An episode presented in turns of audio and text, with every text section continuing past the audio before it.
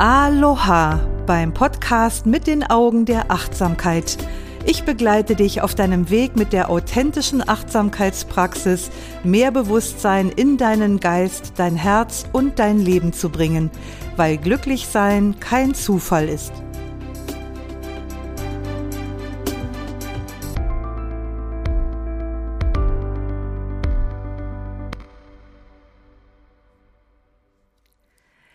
Herzlich willkommen zu einer neuen Folge meines Podcasts mit den Augen der Achtsamkeit.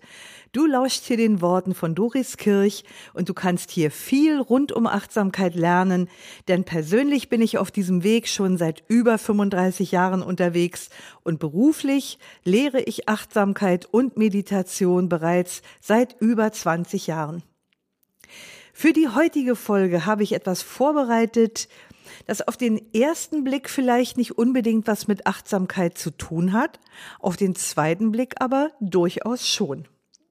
Viele denken ja, Achtsamkeit drehe sich nur um die eigene Person. Aber das ist nicht so. Denn achtsam zu leben bedeutet auch das Umfeld, also die Umwelt und ebenso andere Menschen in die Achtsamkeitspraxis einzubeziehen. Für mich gehört soziales Engagement dazu und um mehr Achtsamkeit in die Welt zu bringen, teile ich viel von meinem Wissen und meinen Erfahrungen kostenlos, wie zum Beispiel auch diesen Podcast. In letzter Zeit kommt noch ein ganz spezielles, quasi ehrenamtliches Engagement dazu, nämlich die Begleitung von Menschen, die eine Corona-Diagnose erhalten haben, die sich also infiziert haben. Und um hier jetzt nicht den Eindruck einer Mutter Teresa zu erwecken, es handelt sich dabei um Menschen aus meinem persönlichen Umfeld und um ehemalige Absolventen unserer Achtsamkeitstrainerausbildung, mit denen mich heute immer noch eine herzliche Beziehung verbindet. Ich kann das natürlich nicht für jeder Mann leisten, aber ich glaube, das muss ich auch nicht extra erklären. Die Menschen, die mich angesprochen haben, die standen völlig unter Schock und waren total verzweifelt, weil sie die Diagnose einer Corona-Infektion erhalten haben. Da stand oder steht immer noch die angstvolle Frage nach dem Krankheitsverlauf im Raum. Das ist ja, wenn die Diagnose gestellt wird, noch nicht unbedingt klar, wie wird das Ganze sich entwickeln. Also wie wird mein Krankheitsverlauf sein? Werde ich Schmerzen haben? Werde ich leiden? Muss ich womöglich ins Krankenhaus oder sogar ins Koma verlegt werden? Besteht die Möglichkeit, dass ich dann sterbe? Oder falls ich es überlebe, werde ich womöglich Folgen davon tragen, die mich zeitlebens beeinträchtigen werden? Könnte ich im schlimmsten Fall ein Pflegefall werden? Von solchen Gedanken berichten mir Betroffene. Sind die überzogen? Also ich denke nicht, denn tatsächlich ist alles möglich. Im Moment der Diagnose ist das erstmal noch völlig unklar. Wie fühlen sich Menschen, die sich diesen, ich sag mal, Möglichkeiten gegenüber sehen? Kennst du das vielleicht sogar aus eigener Erfahrung oder hast du eine dir nahestehende Person, die sich infiziert hat? Dann kennst du diese angstvollen Fragen vielleicht, die im Zusammenhang mit dieser Diagnose auftauchen. Bei dem einen mehr, bei dem anderen weniger. Das hängt ja unter anderem vom Alter ab, von der physischen und psychischen Grundverfassung. Denn wer bereits vorerkrankt ist, der weiß, dass die Wahrscheinlichkeit eines schweren Verlaufs sehr viel höher ist als bei anderen. Und dazu kommt auch, dass Menschen von Hause aus unterschiedlich psychisch stabil sind. Der eine ist betroffen, aber der packt das und den anderen schickt das direkt auf die Bretter. Auch dafür gibt es ganz verschiedene Gründe, warum das so ist, aber das würde den Rahmen sprengen, das jetzt hier an dieser Stelle zu diskutieren. Fazit ist einfach, Angst ist immer da.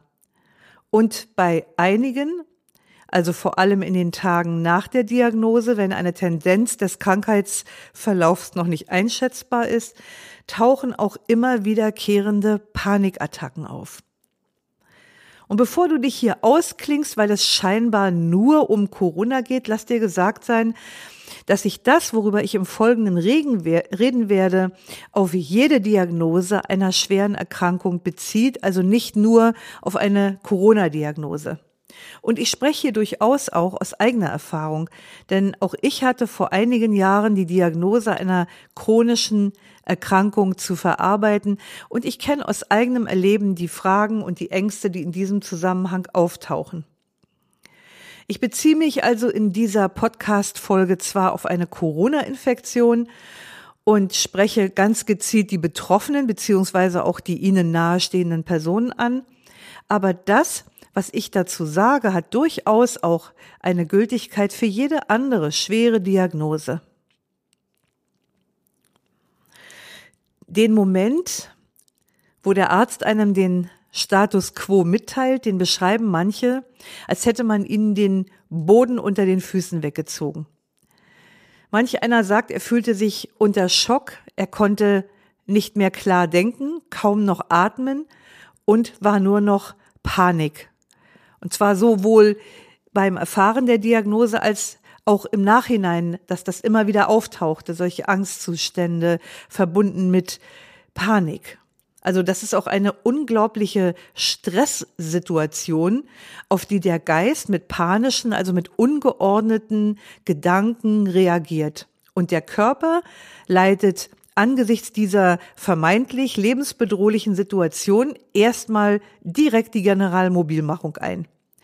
Also das Überlebenssystem arbeitet auf Hochtouren und das hat direkte Auswirkungen auf das Immunsystem, das nämlich in diesem Moment so richtig eins auf die Mütze bekommt. Innerer Stress, das weiß man heute aus der Forschung der Psychoneuroimmunologie, innerer Stress wirkt sich negativ auf die körperlichen Selbstheilungskräfte aus. Und das ist natürlich fatal angesichts des derzeitigen Gesundheitszustands. Ich habe mal irgendwo gelesen, die meisten Menschen sterben nicht an der Erkrankung, sondern an der Diagnose. Die meisten Menschen sterben nicht an der Erkrankung, sondern an der Diagnose. Also das ist natürlich sicherlich übertrieben, aber es zeigt ganz deutlich, wie ungünstig sich der Stress einer Diagnose auf das Krankheitsgeschehen insgesamt auswirken kann. Die Frage ist also, und darum geht es in dieser Folge, wie kann eine Betroffene oder ein Betroffener mit solch einer Situation umgehen? Wie kann er oder sie am besten für sich sorgen, um auf die bestmögliche Weise mit dem inneren Stress und den Panikattacken umzugehen und das Immunsystem ja zumindest nicht nachhaltig zu schädigen, sondern vielleicht sogar zu stärken? Und ich will auch gar nicht sagen, dass es darum gehen muss, diese Ängste oder die Panik zu überwinden. Da schwingt schon wieder sowas mit, wie sich etwas vom Halse schaffen zu wollen. Und das funktioniert sowieso nicht. Es geht eigentlich viel mehr darum, wie kann ich als Betroffener auf die bestmögliche Weise mit dem Geschehen umgehen. Und als Achtsamkeitslehrerin werde ich natürlich in diesem Zusammenhang als erstes auf Achtsamkeit angesprochen. Und da gibt es dann etwas, das ich den Kinderglauben an Achtsamkeit nenne. Befeuert durch die vielen positiven und auch tendenziösen Aufbereitungen von Forschungsergebnissen in den Medien halten viele Achtsamkeit für ein universelles Heilmittel gegen alles. Man muss sich der Angst einfach stellen und sie wegmeditieren. Jetzt würde ich natürlich gerne sagen, ja, so funktioniert das. Aber die Erfahrungen zeigen, dass es so einfach nicht ist.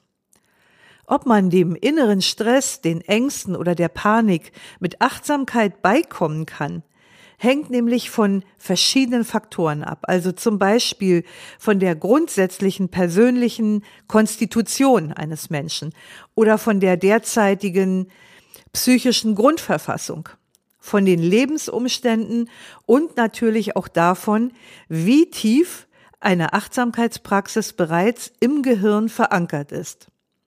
Grundsätzlich kann man sagen, ist ein Gehirn trainiert, dann trifft die Diagnose auf einen stabilen Geist. Der wird zwar etwas schwanken, aber der wird nicht umkippen. Aber wie gesagt, da spielen weitere Faktoren eine Rolle. Und zur Zeit dieser Pandemie kann ich sehen, dass einige der Betroffenen psychisch einfach langzeitbelastet sind. Ganz besonders diejenigen, die zurzeit im medizinischen oder sozialen Bereich arbeiten und die bereits seit zwei Jahren täglich massiv mit menschlichem Leid konfrontiert sind. Und irgendwann ist bei jedem Menschen eine Grenze erreicht, früher oder später. Und das erlebe ich zurzeit wirklich häufiger. Da ist dann einfach nur noch ein Tilt. Ende im Gelände, Schicht im Schacht, nichts geht mehr. Und Achtsamkeit bedeutet ja bekanntlich, genau hinzuschauen. Schaut aber jemand in einer Panikattacke genau hin, sieht er seinen rasenden Geist und spürt er die Stresshormone in seiner Blutbahn kreisen und das kann die Panik unter Umständen sogar noch größer als kleiner machen. Es braucht einen sehr stabilen und trainierten Geist, um solche starken inneren Konfrontationen auszuhalten und zu handeln.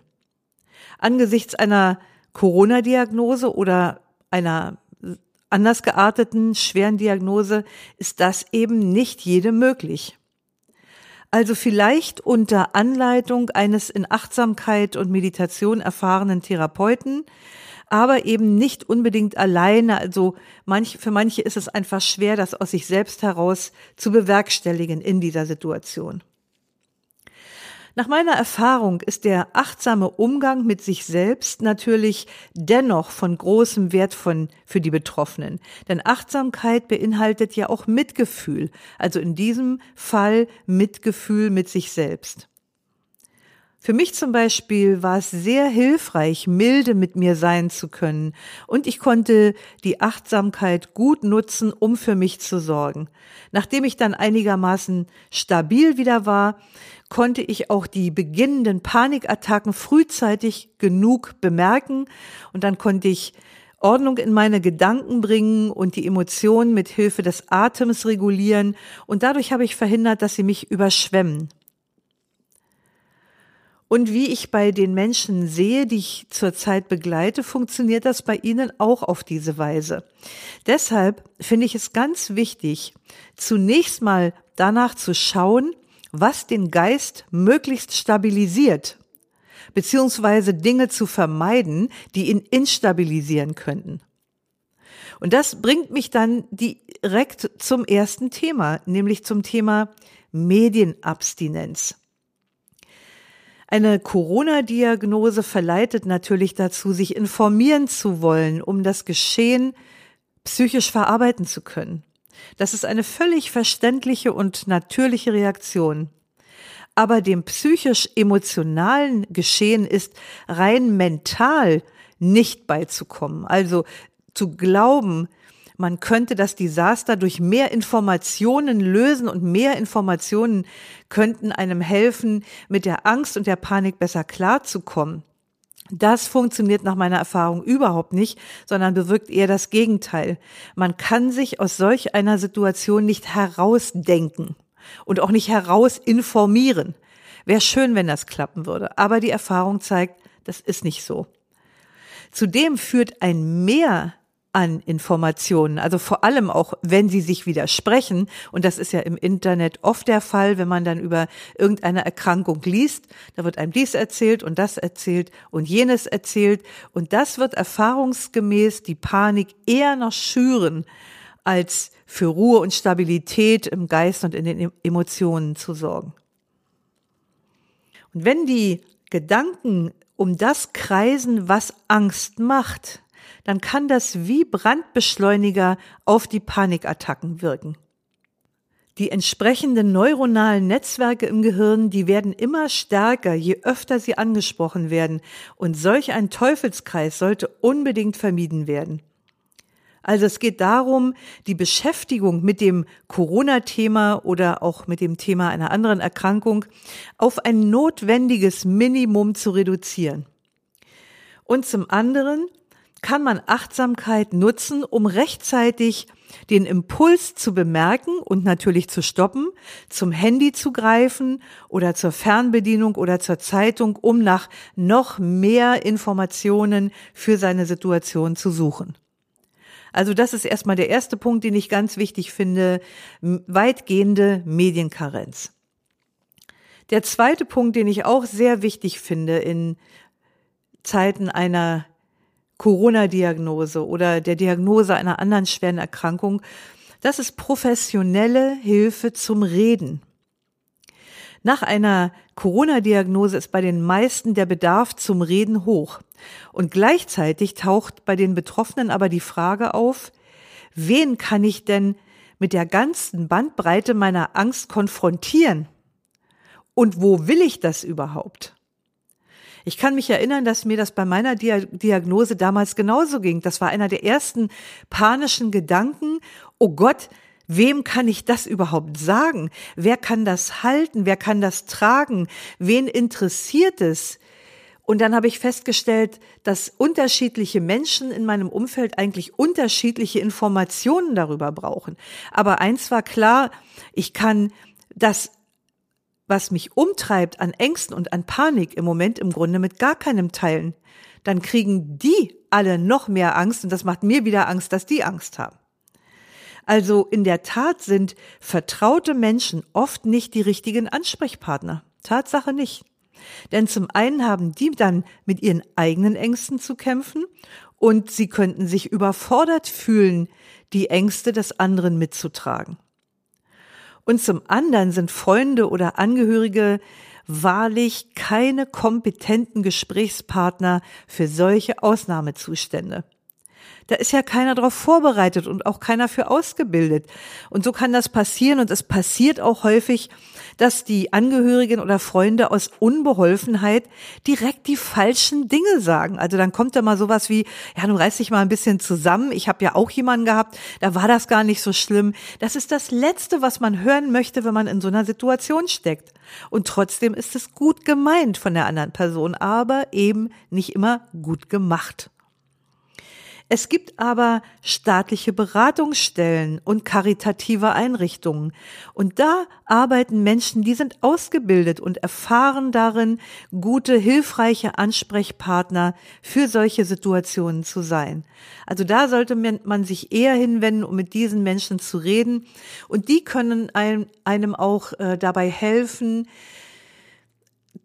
herauszufinden, wie kann ich das in meinem nahen Umfeld kommunizieren. Also die Diagnose und auch meine Ängste und Befürchtungen in dieser Hinsicht. Also so viel zu professionellen Gesprächspartnern.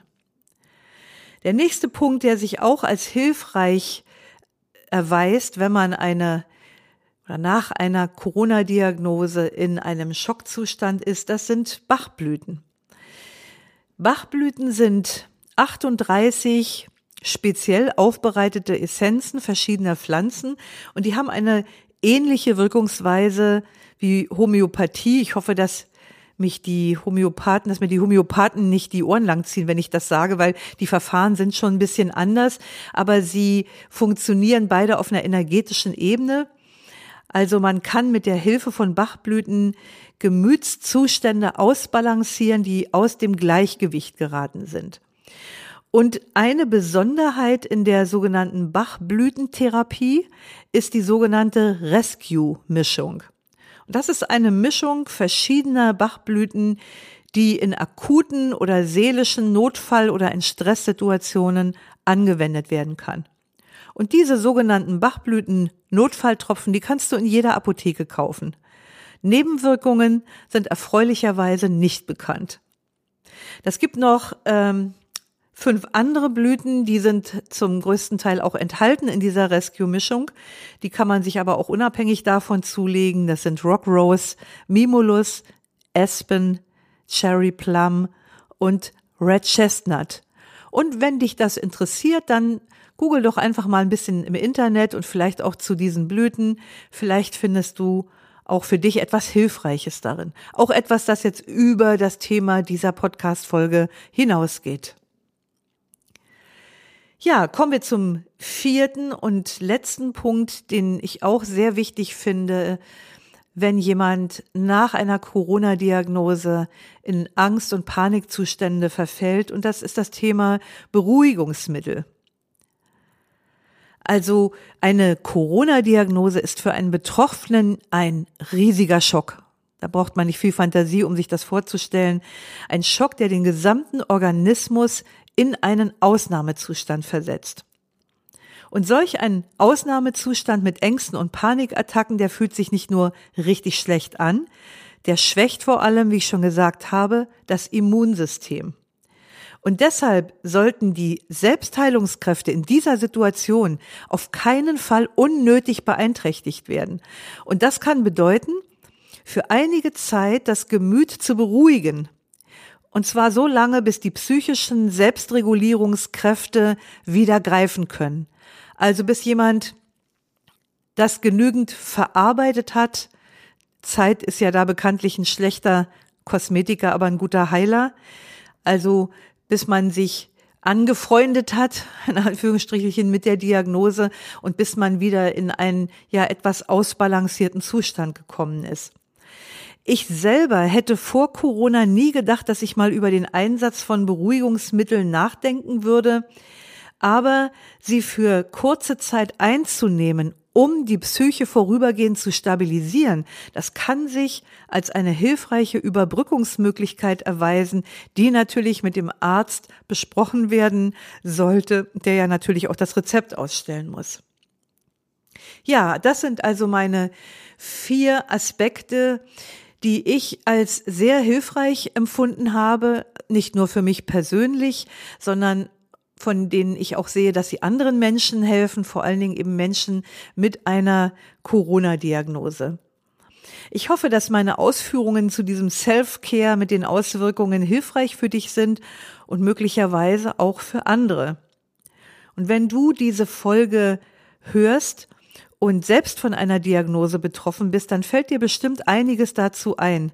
Vielleicht hast du ja aus eigener Erfahrung oder Betroffenheit noch weitere Anregungen für Menschen, die mit einer Corona-Diagnose oder mit einer anderen schweren Diagnose konfrontiert sind. Dann freue ich mich, wenn du beim Post dieser Folge auf Instagram oder Facebook deine Gedanken dazu mit mir und mit anderen teilst. Du findest mich dort unter doris.kirch.achtsamkeit steht übrigens auch in den Shownotes und, und ist da auch verlinkt. Alles Liebe und bleib gesund. Deine Doris. Schön, dass du heute wieder mit dabei warst. Lausche, lerne, liebe und lass uns mit Leichtigkeit leben. Bis nächste Woche. Deine Doris.